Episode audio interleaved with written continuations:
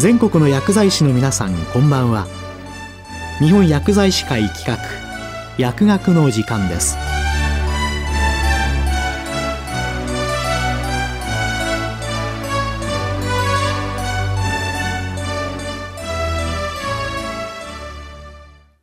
今日は最近の副作用情報から医薬品、医療機器等安全性情報404号について。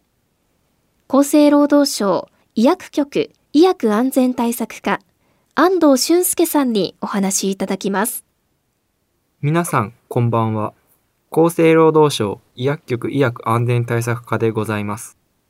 本日は、令和5年9月発刊の医薬品医療機器等安全性情報404号についてご紹介いたします。404号の1番目は、在宅酸素療法中の火災事故についてです。在宅酸素療法は、諸種の原因による高度慢性呼吸不全例、肺高血圧症の患者、慢性心不全患者のうち、安定した病態にある退院患者及び手術待機の患者、または重度の群発頭痛の患者について、在宅で患者自らが酸素吸入を実施するもの。チアノーゼ型先天性心疾患の患者に対して、発作時に在宅で行われる酸素吸入療法など、多岐にわたって活用されています。第8回 NDB オープンデータによると、在宅酸素療法指導管理料は年間約168万件、在宅での酸素投与に必要な酸素供給装置は年間約397万件算定されています。このように広く活用されている一方で、国内においては平成15年から令和5年5月の20年間に在宅酸素療法下における火災事故による重症、死亡事例が102例報告されました。これら102例の火災原因は推測を含みますが、タバコやガスコンロ等、火器との因果関係を否定できない事例が多数あります。なお、現在まで酸素供給装置が直接の火災原因となった事例はありません。酸素は燃焼を助ける思燃性のガスです。このため、在宅酸素療法に使用する酸素供給装置は、添付文書や取扱説明書等で2メートル以内に火器を近づけてはならない旨が記載されているほか、酸素吸入時の火器の取り扱いについて、一般社団法人日本産業医療ガス協会以下 JIMGA というがパンフレットや動画を作成、配布するなど様々な注意喚起が実施されています。また、平成20年6月に PMDA 医療安全情報ナンバー4在宅酸素療法時の喫煙などの火器取り扱いの注意について、平成22年1月に厚生労働省の通知、在宅酸素療法における火器の取り扱いについて、括弧注意喚起及び周知依頼により、医療機関への周知及び指導をお願いしています。しかしながら、酸素供給装置を使用している患者が、誤った火器の取り扱いに起因した火災により死亡するなど、重大事故が繰り返し発生しているため、改めて注意喚起をお願いいたします。在宅酸素療法を受けている患者やその家族等に対しては、酸素吸入時の火器の取り扱い等について、以下の点を十分に理解して、酸素供給装置をご使用いただくよう説明をお願いします。1、酸素供給装置から出ている酸素を吸入中に、タバコ等の火器を近づけると、チューブや衣服等に引火し、重度の火傷や住宅の火災の原因となること。2、酸素吸入中には、タバコを絶対に吸わないこと。3、酸素供給装置の使用中は、装置の周囲2メートル以内に火器を置かないこと。4、液化酸素装置は、設置型装置から携帯型装置に液化酸素を移充点する際、5メートル以内には火器を近づけないこと。5、下記の取り扱いに注意し、添付文書に従い正しく使用すれば、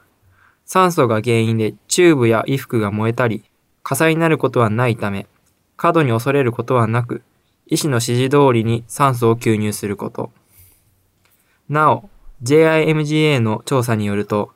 火災事故事例における患者の酸素供給装置の使用経験期間は、使用開始から半年以内の導入初期患者と、使用開始から4年以上の取り扱いに慣れた患者が多いと報告されています。そのため、特に在宅酸素療法の導入初期の詳細な説明と、導入後も継続的な説明をお願いいたします。酸素供給装置のうち、酸素濃縮装置は、令和3年2月1日から JIST7209 2018医療電気機器酸素濃縮装置の基礎安全及び基本性能に関する個別要求事項に適合した製品が製造販売されることになりました。本企画は火災の防止に関する追加要求事項及び付属品による火災のリスク低減の項目が定められています。これにより酸素出口コネクタには当該コネクタを通って炎が内部に伝わることを防止する手段を備えることが義務付けられました。しかしながら、本規格は装置内部に炎が入ることを防ぐものであり、火災を完全に防ぐものではないため、先ほどご説明した内容を医療従事者から在宅酸素療法を受けている患者やご家族等へ説明し、酸素供給装置の適正使用にき続きご協力お願いします。在宅酸素療法における下記の取り扱いに関する情報を厚生労働省ホームページに掲載していますのでご参照ください。404号の2番目は、緊急安全性情報等の提供に関する指針等の改正についてです。医薬品、医療機器や再生医療等製品、以下、医薬品等というの使用による保健衛生上の危害の発生を防止するには、市案後の副作用、不具合等の報告を収集、評価し、必要な情報を迅速に医療現場にフィードバックしていくことが重要です。このため、医薬品、医療機器等の品質、有効性及び安全性の確保等に関する法律第68条の9第1項に基づき、医薬品等の製造販売業者は、製造販売等する医薬品等の使用による保健衛生上の危害の発生、または拡大する恐れがあると知った場合には、これを防止するため、回収や販売停止のほか、情報提供を含めた措置を講じなければならないとされています。また、医療現場への情報提供については、使用上の注意の改定の通知ほか、医薬品等の安全性に関する緊急かつ重要な情報を伝達する場合の黄色の緊急安全性情報、括弧イエローレターや、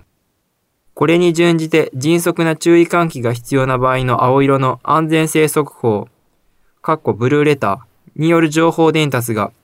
これまでにも行われてきています。緊急安全性情報及び安全性速報による医療現場への情報提供の方法等については、令和2年5月15日付で改正した緊急安全性情報等の提供に関する指針についてにより示してきましたが、近年医療機関等において情報を電子的に入手することへのニーズが高まっていることを踏まえ、その運用の一部を改正したため紹介します。緊急安全性情報及び安全性速報の医療機関への情報提供については、これまで緊急安全性情報は原則直接配布。安全性速報は直接配布に加えて、ファックス、電子メール、ダイレクトメール等によることとされてきました。近年、新型コロナウイルス感染症の流行に伴い、医薬品等にかかる情報提供、収集の方法について、訪問型から非訪問型、非接触型へ移行が進んでいる状況を踏まえ、緊急安全性情報及び安全性速報について、情報提供の迅速性や網羅性を向上させるため、旧通知を一部改正することとしました。主な改正内容は以下の通りです。緊急安全性情報について、従来に直接配布に加えて、迅速性や網羅性の向上を目的として、安全性速報における情報提供と同様に、ファックス、電子メール、ダイレクトメール等の電子的な方法による情報提供を可能としました。緊急安全性情報、安全性速報、及び改定後の注意事項等情報については、必要に応じて直接訪問やオンライン面談、電話等を活用し、より詳細な情報提供を行うこととしています。医薬関係者の皆様におかれましては、緊急安全性情報や安全性速報など、特に重要な安全性情報を入手した場合には、内容を速やかに把握し、施設内の医薬関係者の間で迅速な情報共有を図っていただきますようご協力をお願いいたします。また、緊急安全性情報や安全性速報などの添付文書の改定に関する情報は、PMDA メディナビにより、登録者に対して直ちに電子メールで配信されています。医療機関、薬局等での PMDA メディナビへの登録件数は増えてきたものの、未だ登録者のいない医療機関等もあります。最新の安全性情報を迅速かつ確実に入手し、必要な安全対策を速やかに講じるため、PMDA メディナビへの登録をぜひお願いいたします。402号の3番目以降には、重要な副作用等に関する情報、使用上の注意の改定について、その344、市販直後調査の対象品目一覧を掲載しています。これらの詳細については、医薬品、医療機器等安全性情報404号をご覧ください。冊子は厚生労働省や PMDA のホームページ、PMDA メディナビからダウンロードすることができます。それでは本日の薬学の時間を終わります。ありがとうございました。今日は最近の副作用情報から医薬品、医療機器等安全性情報404号について厚生労働省医薬局医薬安全対策課安藤俊介さんにお話いただきました。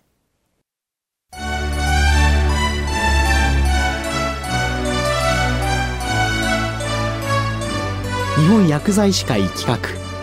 薬学の時間を終わります。